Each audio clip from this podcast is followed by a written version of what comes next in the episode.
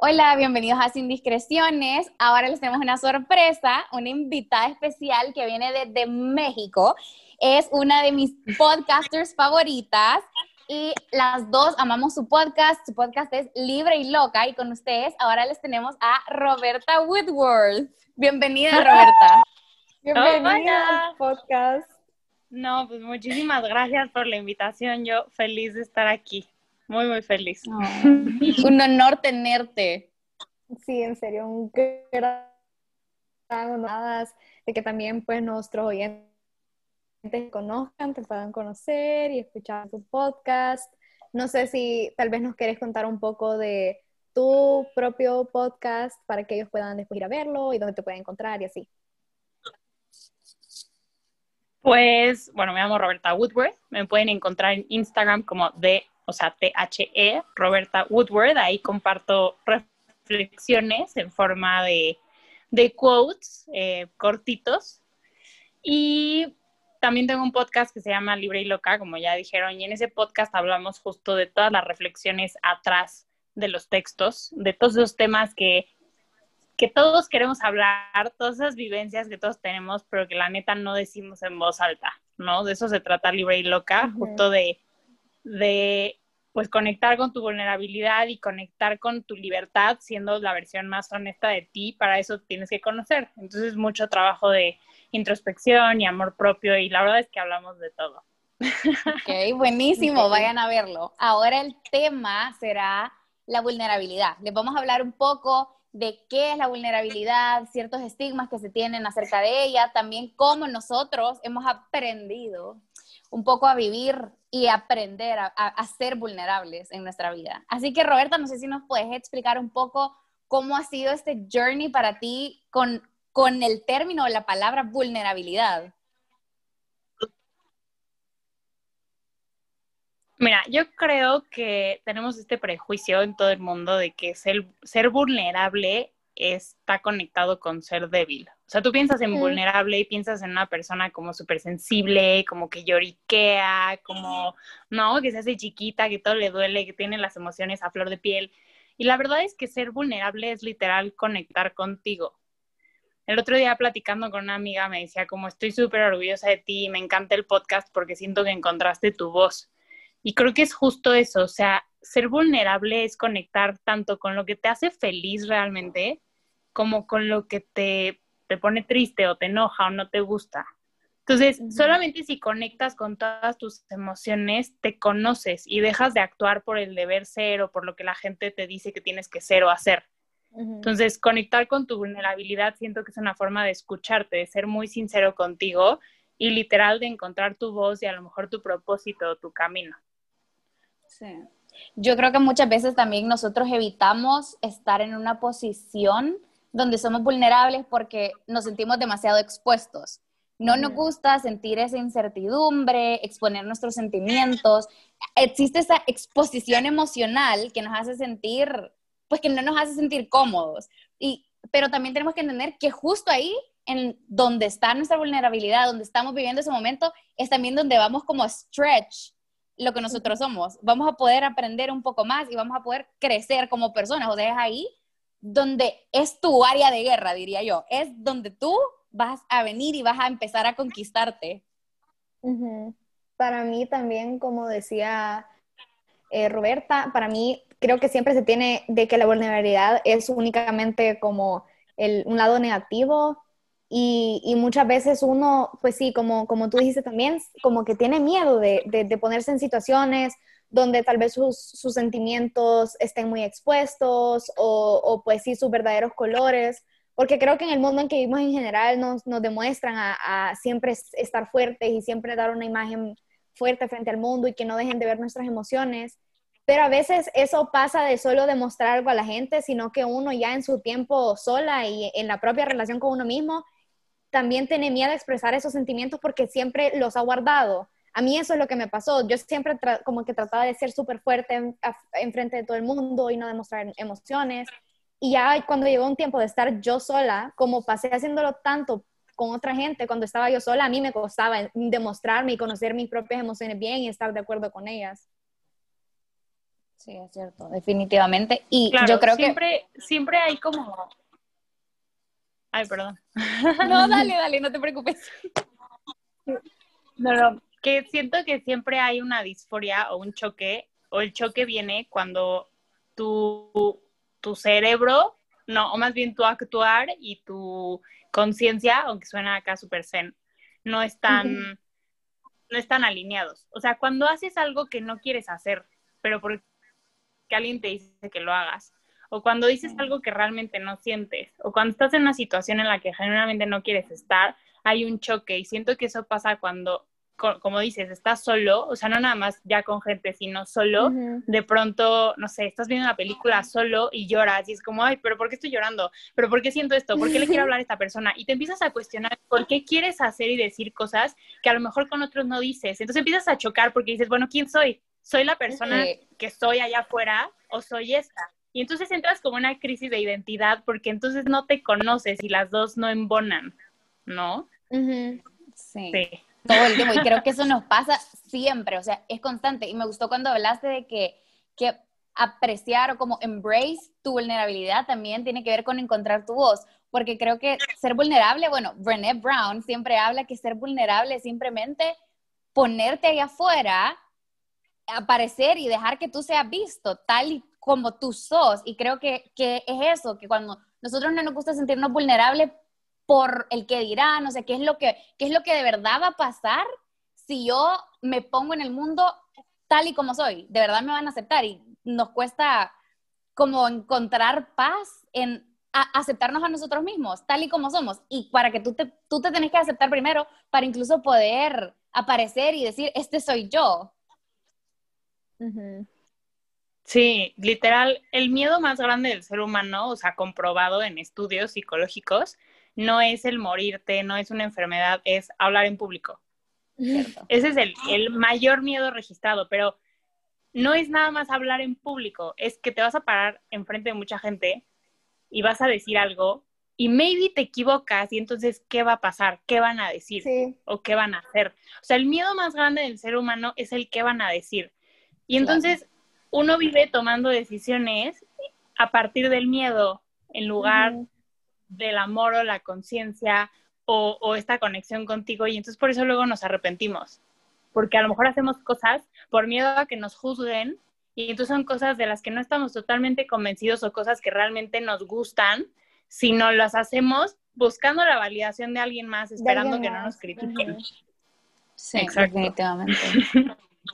Yo creo que a mí me ha pasado un montón que yo antes era, no sé cómo se dice esto en español, pero la palabra people pleaser, yo siento que yo siempre trataba de, de complacer a las demás personas y de hacer cosas para conseguir validación de otra gente. Y, y, y en todos los aspectos, a veces decía sí a cosas que yo de verdad no quería. Y después, cuando haces cosas que tú de verdad no tenés ganas de hacer o lo que sea, al final siempre es arrepentimiento de, ah, me hubiera quedado en mi casa, no hubiera dicho esto, no hubiera aceptado hacer estas cosas, pero es simplemente por, por el miedo a, por ejemplo, a decir, no, hoy no, no estoy disponible o no, esto no lo quiero hacer hoy o lo que sea. Y ahora que, que pues sí, ya, ya estoy creciendo y estoy logrando pues cosas distintas y estoy conociendo nueva gente, veo que, que al final la gente que de verdad uno necesita la validación de ellas, o sea, las personas que ustedes más les importan, ustedes la validación de ellos ya lo tienen, tienen en su vida. Y un montón de veces nosotros tenemos más miedo a gente súper ajena a nosotros.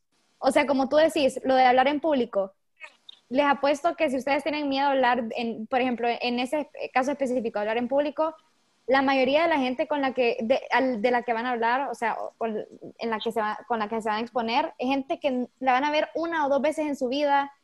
Entonces, es, eh, cuando uno se pone a pensar y analizarlo bien, es súper tonto que tengamos tanto miedo de, de, de lo que la gente va a pensar cuando es gente súper ajena a nuestra vida que nunca probablemente va a tener una conexión verdadera con nosotros. Justo, el otro día leí una cosa que decía como, ¿por qué le quieres caer bien a gente que no te cae bien? Y fue como, Sí. sí es cierto, o sea, hay mil gente que te cae mal, justo la gente que te critica es usualmente la que te cae mal, Te es como, mal. ¿Por qué, me cae mal, o sea, porque y te forzas si me cae mal, bye. Sí. sí, definitivamente. Y, y, eso incluso, por ejemplo, a mí me ha pasado muchas veces que, que pasa eso, que yo hago algo y yo digo, puya, ¿por qué, ¿por qué lo hice? Yo no soy así, pero después incluso siento este tipo como de vergüenza, de, de, wow, o sea, ¿cómo me pudo haber pasado eso? Y yo creo que esto de la vulnerabilidad tiene bastante que ver con la valentía de, de uno ser uno mismo. O sea, vos tenés que ser valiente y decir, yo así no soy. O sea, simplemente esto es lo que soy, hablar de cómo me siento, decir qué es lo que pienso, porque muchas veces, por ejemplo, ahorita con esto de las redes sociales, o sea, todo el mundo se sabe tu vida, la vida que tú quieres exponer. Y normalmente lo que tú, o sea, nadie sube una foto, vea, todo despeinado, acabado de levantar, porque están diciendo, ay, qué feito, vea. O no subí de cuando estás llorando, de tus depresiones. O sea, nadie, nadie, nadie muestra e-, ese lado. Y tiene bastante que ver con eso. No nos gusta ser vulnerables. Y por eso es que incluso no sé si han oído que Instagram es ese, parece una galería de cada una de las personas. O sea, es una galería de fotos. Ni siquiera mostrás todos tus lados, porque todos tenemos lados diferentes. El lado payaso, el lado súper académico, intelectual. O sea, todos tenemos el lado fiestero, pero tú mostrás simplemente lo que tú querés. No te expones tal y como sos. Y y nadie se preocupa por decir, este soy yo. Y mucha gente, se vos le decís, ¿por qué no subís una story hablando de un tema que a ti te apasione? Cualquiera sea la causa, cualquier cosa que te haya pasado, nadie lo quiere hacer porque es demasiado, o sea, es demasiada incomodidad y por eso mismo tenemos que aprender a ser valientes y decir, esto soy yo, esto es lo que a mí me importa, esto es como yo me siento y también si vos necesitas algo, es parte de ser vulnerable, decir y pedir ayuda, o sea, ser, ser tú mismo prácticamente. Sí, y eso, eso no es fácil, no es fácil en este mundo porque hay varias vertientes de esto. La primera es, la gente no sabe describir sus emociones. O sea, tú le preguntas a alguien, ¿cómo estás? Y te puede decir, bien, mal, cansado, triste, mm, ah, ya sabes, mm, sí, pero ¿qué es eso? Porque dentro del espectro de triste está decepcionado, está insatisfecho, está eh, solo, está, o sea, dentro del espectro de enojado también hay hay muchas otras palabras. A lo mejor no estás contento, a lo mejor estás emocionado, a lo mejor estás agradecido, a lo mejor estás inspirado. También en feliz hay un espectro. Entonces, la gente no se sabe expresar, no tiene el vocabulario, literal, ni, y por no tener el vocabulario, tu mundo es tan grande como tu vocabulario y si no lo tienes no lo puedes expresar. Entonces, una, la gente no lo sabe expresar. Dos, quien no lo sabe expresar y se refleja o convive con alguien que sí, puede resultar muy incómodo o sea, a mí alguien me dijo una vez, es que tú llegas y te presentas con este corazón abierto y hay gente que no sabe qué hacer. Claro. Porque hay gente que ha vivido tanto tiempo cerrado o tanto tiempo ensimismado, tanto tiempo viviendo en el deber ser, que cuando se topan con una persona libre, con una persona que pone límites, con una persona que dice sí o no, es, es muy choqueante, es como, mm, ¿qué onda? O sea, puedes caer muy bien o puedes caer muy mal, o puedes inspirar, o puedes de verdad decir, ¿qué onda? Esta persona está loca, o sea, ¿qué le pasa? ¿No? Y para ti ser muy normal. Y dos, en este proceso de descubrimiento y de, de vulnerarte y de decir, ¿sabes qué? Esta soy yo, va a haber la gente que te diga, pero tú no eras así, pero cambiaste, pero ¿cómo? O sea, el momento en el que tú empiezas a poner límites, empiezas a decir qué te gusta y qué no, vas a chocar con mucha gente y vas a perder amistades y vas a cortar relaciones porque te van a recriminar el hecho de que te estés concientizando de esta vulnerabilidad tuya. Ahorita que decías lo de quién eres con otras personas, yo he, estado pensando mucho en que a veces no, cuando era más chica, sea, lo pienso ahora, no me gustaba la persona que yo era con ciertas personas. Y no, no estoy diciendo que yo no haya tenido la responsabilidad, sino yo sabía que no me gustaba estar en este grupo, por ejemplo pero nunca hice nada. Y para estar en ese grupo y pertenecer tenía que hacer cosas a su lado no me encanta, que no consideraba bonar. El momento en que dije, ya basta, obviamente esa gente se enojó, pero tienes todo el derecho de, de, conectar contigo y decir, la neta es que nunca me ha gustado estar con esta gente, no me gusta su energía y ya está pero sí eso no es fácil, o sea, sí te va a traer quiebres y hay que entenderlo, o sea, no es, no es todo perfecto, ¿no? Sí. Y el miedo creo que pues sí es lo que un montón de veces lo detiene, a, a, quedarse en relaciones que no quiere quedarse. O sea, a mí eso me ha pasado un montón, que a veces yo, como el mismo caso que tú, y creo que le pasa a un montón de gente que, que está en una relación que saben que no, no, no, no les suma nada, solo les resta, pero por el miedo a que a veces que son amigas desde, o amigos desde muy pequeños y que han ido tipo toda la escuela juntos y dicen, no puedo romper esta amistad porque ha pasado tanto tiempo y van a decir que soy inmadura o que cambié, que no sé qué.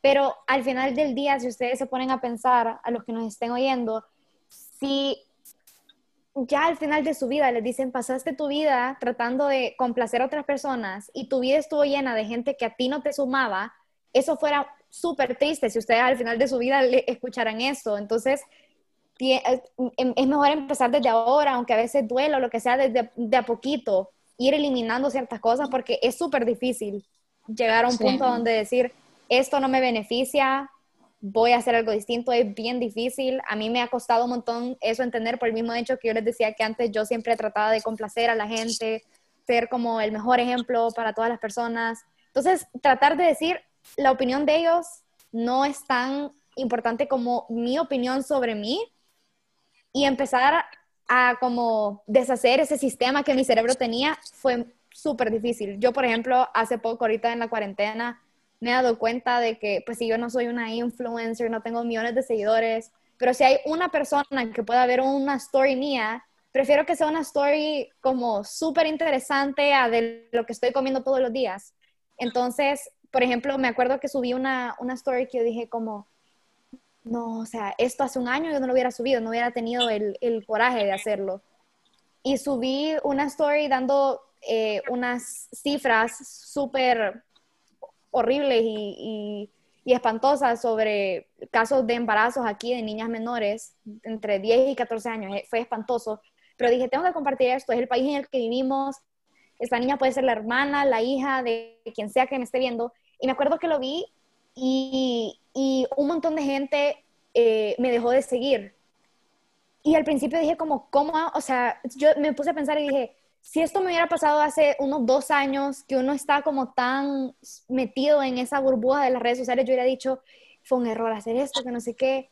Sí. Pero si existe alguien en mi vida que me va a dejar de seguir porque yo estoy compartiendo cifras de la realidad que está pasando en un país o de algo que tiene que ser detenido y que la gente no sabe esa información, no importa lo que esas personas piensen. Estoy feliz que esas personas me hayan dejado de seguir o que hayan dejado de hablarme. O hay gente que he dado mi opinión en ciertos temas que para mí ni siquiera son controversiales, son temas de, de, humanidad y, y, de, y, de, respeto al prójimo, y gente que me, que, me, que me critica y me dice, no, no tenés que hablar de eso, tu opinión es incorrecta, y me dejan de hablar. Entonces, si esa gente me va a dejar de hablar por compartir algo que yo pienso que, que se debe concientizar, que me imagino que a un montón de gente le pasa, que no da su opinión por el miedo a que critiquen su opinión, que dejen de hablar, esa gente no va a sumar en su vida. Entonces tienen que aprender a ver que también tiene otra gente en su vida, porque si van a estar hacer cosas que ustedes los hacen felices o dejar de compartir cosas que les interesan solo por la opinión de alguien que ustedes ni siquiera eh, como están de acuerdo con la opinión de esa persona, de verdad no vale la pena. Sí, y de eso se trata, de estar feliz con lo que tú estás proyectando al mundo, prácticamente. Y también algo que sí quiero como tocar es que, o sea, como ser vulnerable no significa que vos tenés que serlo con todas las personas. O sea, yo creo que ser vulnerable también tiene bastante que ver con mantenerte true to yourself, pero hasta cierto punto saber con quién es que tú vas a compartir aquellas cosas que son súper, súper profundas, profundas para ti. Porque creo que también tiene mucho que ver con eso que tú decís, el tipo de personas que tú dejas entrar a tu vida y aquellas personas que te llegan a conocer aún más son aquellas personas que se lo merecen de cierta manera, que sabes que van a ser compasivos hacia ti. O sea, cuando tú sos vulnerable con alguien, tú también tenés que, que saber qué pasa eso, lo que te pasó a ti, que muchas personas no lo van a tomar bien, pero tú tenés que estar ok con eso. Y cuando tú tienes un problema, tú necesitas ayuda, lo que sea, o tú quieres compartir algo, entonces tú también tenés que tomar la decisión de compartirlo con una persona que sepas que se merece ver ese lado tan vulnerable de ti. Porque sí, la vulnerabilidad muchas veces consideramos es, ah, es una debilidad o es algo, es algo malo, es algo malo, definitivamente. Pero cuando tú estás buscando una persona, por ejemplo, para hacerte amigos, lo que sea, vos querés estar rodeado de las personas que son verdaderas, que son verdaderas, personas verdaderas, pero cuando se trata de ti, tú lo ves como una debilidad, o sea, es lo que queremos ver en los demás, pero tú te lo ves como, no, es que yo no puedo mostrarme tal y cual soy con todos mis defectos, porque eso es ser vulnerable, entonces soy débil, cuando en realidad mostrarte tal y como sos es lo que atrae a las demás personas, es lo que verdaderamente te llena. Es que lo que la gente no, no entiende es que sí prejuiciamos mucho nuestras emociones, pero así como vemos la vulnerabilidad como algo malo, vemos el ego como algo malo. El ego es una parte del yo y es lo que te protege. El ego es lo que te dice tú eres importante también. Hay vulnerabilidad en que tú me digas, oye Roberta, ¿quieres ir a una fiesta el viernes? Y yo te diga, no, la verdad no tengo ganas. Estoy siendo vulnerable. Estoy siendo vulnerable porque estoy siendo true to myself, como dijiste, y no, no tengo ganas y ojo, no tienes que explicar. A lo mejor la explicación la sabes tú. No tengo ganas porque no me gusta ese crew, no tengo ganas porque estoy muy cansada, no tengo ganas porque lo que sea, porque estás triste, también se vale. Pero el hecho de que yo te dé un no, ya estás siendo vulnerable. O sea, no quiero que la gente o quien nos escucha ahorita entienda la vulnerabilidad, como no es llegar y decir, es que yo te amo, es que soy súper pasional, tanto en lo bueno como en lo malo, ser súper aguerrido con una causa, porque también eso me ha pasado, o sea, el hecho de que, por ejemplo, yo sea out and proud feminista o aliada de la comunidad LGBT, me ha traído también quiebres de relaciones con personas que es como, ay, bueno, pero ya, ¿por qué posteas cosas en tus redes? Pues porque son mis redes y, y como dices, a mí me parece que es un tema del que tengo que hablar. Pero aquí lo que va es, el hecho de decir hasta no o sí es vulnerable.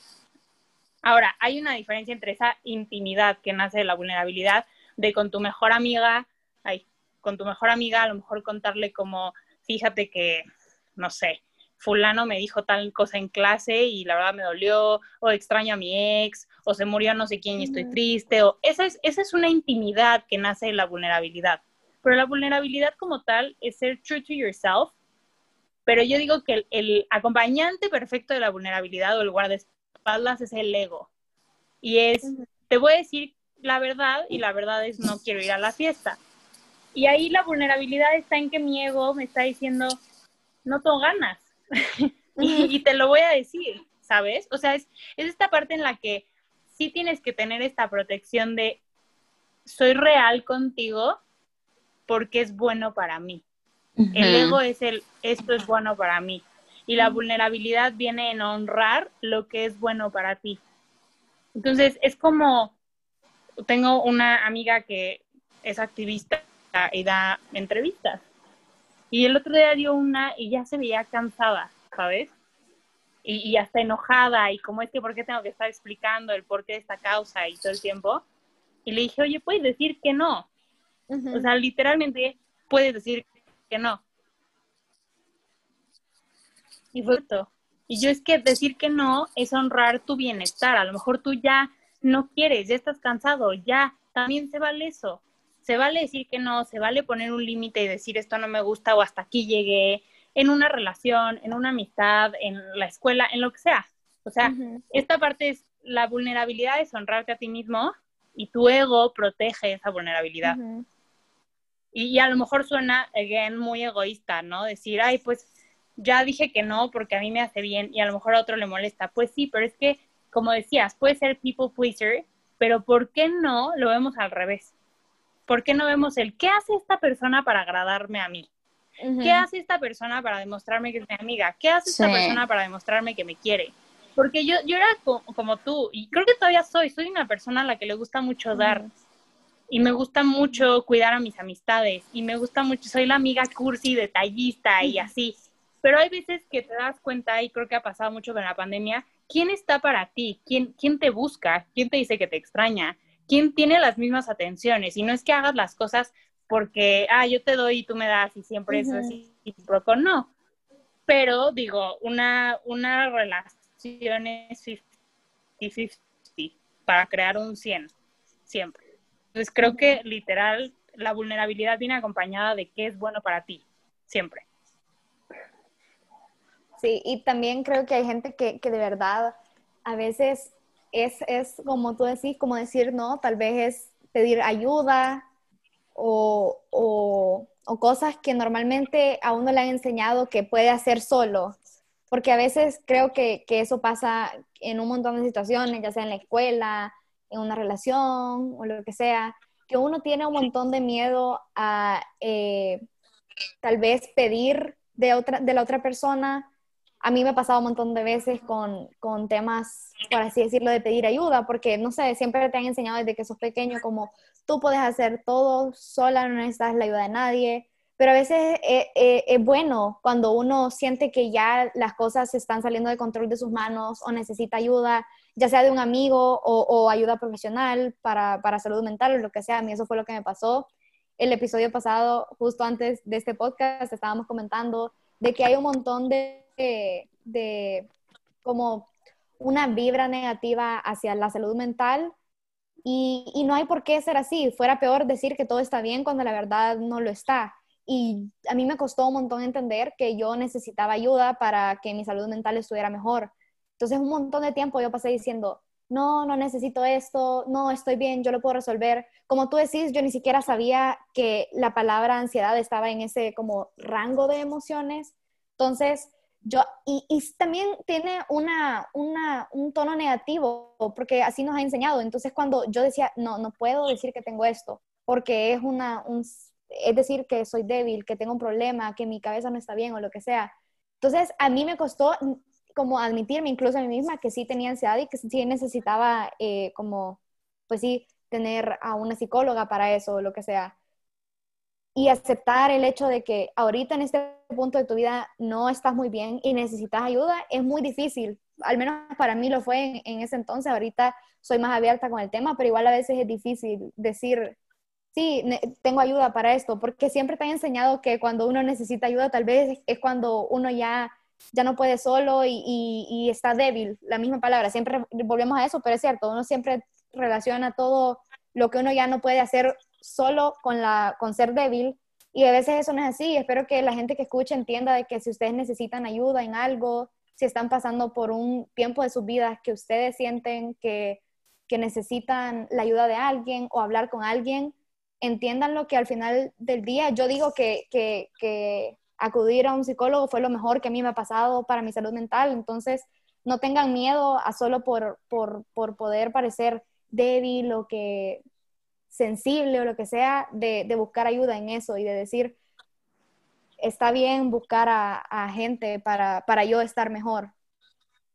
Sí, muchas veces también es eso, que tú te atreves a buscar ayuda y quizás no te atreves a buscarla por decir así, en un psicólogo, por ese estigma social que existe, como tú decís que estás loco, lo que sea, si vas al psicólogo, pero tú tratas de buscarla, por ejemplo, en un amigo, pero es ahí donde, donde me encanta lo que dice Roberta, que el ego te tiene que ayudar de qué tan bueno va a ser para ti también compartirlo con esa persona, porque ¿qué ha hecho esa persona? O sea, ¿cómo sabes tú que esa persona no te va a debilitar? Porque muchas veces nosotros somos vulnerables con alguien y, o sea, te terminas sintiendo peor que, cómo te sentías incluso antes, porque como, ¿por qué dije eso? Lo que sea. Ajá, o sea, yo me abro y, y, la manera en la, que, en la que es recibido, o sea, no me causa el confort que, que yo esperaba.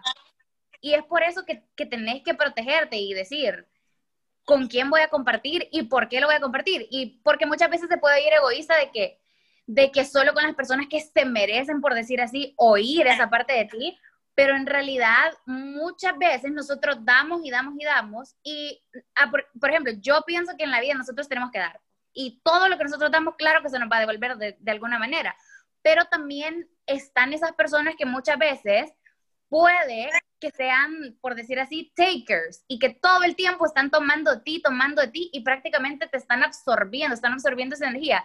Y venís tú y como no sabemos identificar lo que sentimos, no sabemos identificar si esa persona es la adecuada a la que tenemos que acudir, entonces venimos, te expones y terminas aún peor. Y la lección que tú aprendes o como tú vas a reaccionar cuando quieras volver a compartir, va a ser cerrarte, no va a ser abrirte. Por lo mismo que es este proceso, que no estamos acostumbrados a buscar a la persona adecuada.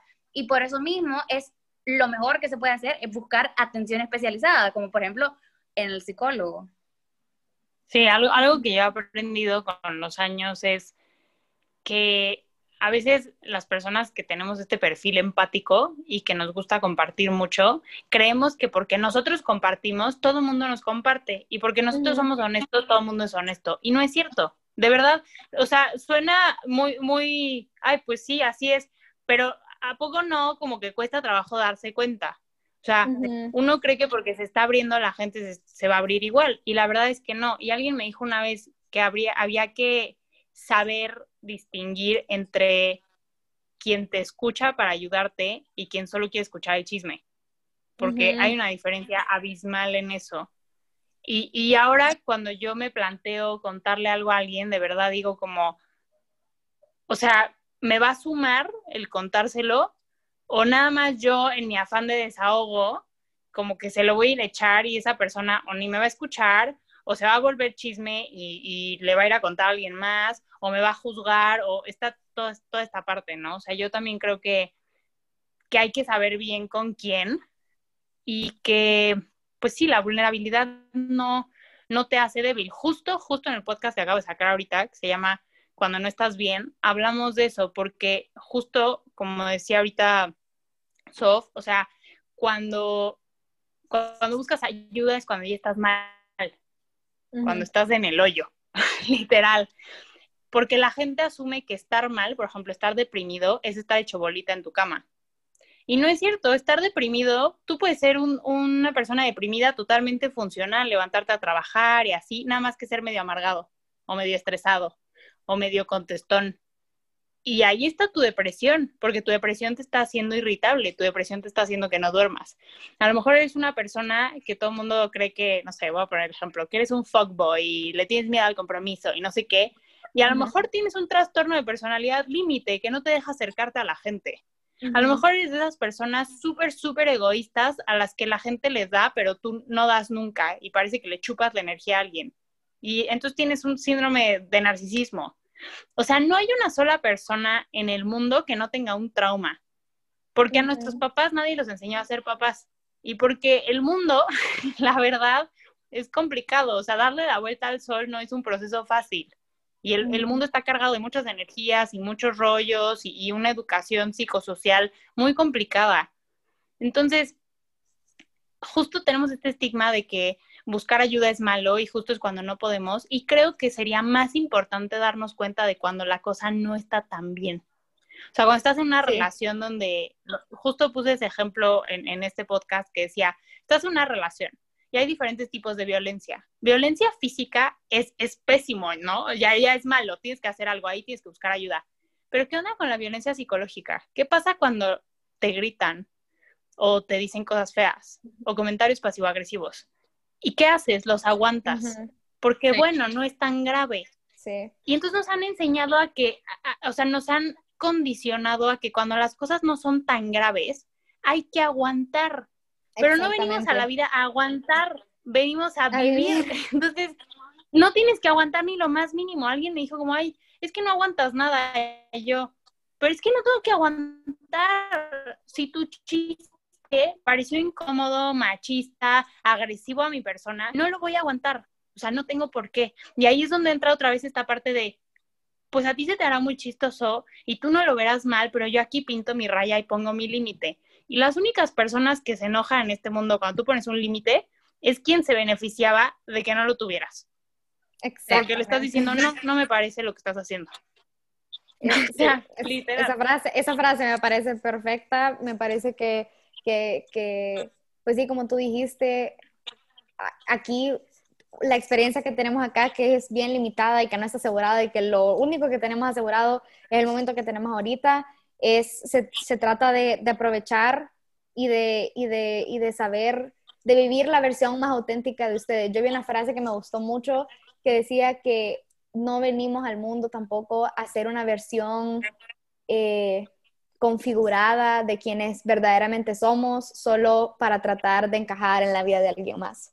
Y eso me parece perfecto. Me parece que todos los que están aquí son, ustedes son de la manera que son por, por una razón y esa razón es mucho más grande que la opinión de cinco minutos como máximo que va a tener alguien de ustedes, de un unfollow que le puedan dar, de un chisme que van a hacer de ustedes Entonces, eh, pues sí, espero, ya para cerrar esto, esperamos que este, este episodio de este podcast les pueda eh, ayudar a, entenderse más a ustedes nuevamente y, y, que entiendan de que verdaderamente la vida que ustedes van a vivir es, tiene que ser únicamente para ustedes y que, y que está bien sentir sus emociones y que busquen ayuda cuando es necesario y que expresen sus emociones y que vivan las emociones que tienen, porque de eso es la vida, de diferentes emociones. No todo es blanco, no todo es negro, es un rango de colores increíbles. Entonces, esperamos que les haya gustado. Nuevamente, Roberta, millones de gracias por acompañarnos. Eh, ya saben, como al principio del podcast, la pueden ir a encontrar en, sus redes. Eh, escuchen sus podcasts que son increíbles, los van a dejar pensando. Yo ahorita me voy a quedar pensando de lo que hablamos. Así que, en serio, muchísimas gracias por, por acompañarnos en este episodio y esperamos que les haya gustado. No, hombre, gracias a ustedes por invitarme a Sin Discreciones. Qué cool ser de las primeras invitadas y les va a ir increíble con este proyecto. Entonces, pues nada, les deseo la mejor de las suertes y muchas, muchas gracias por invitarme.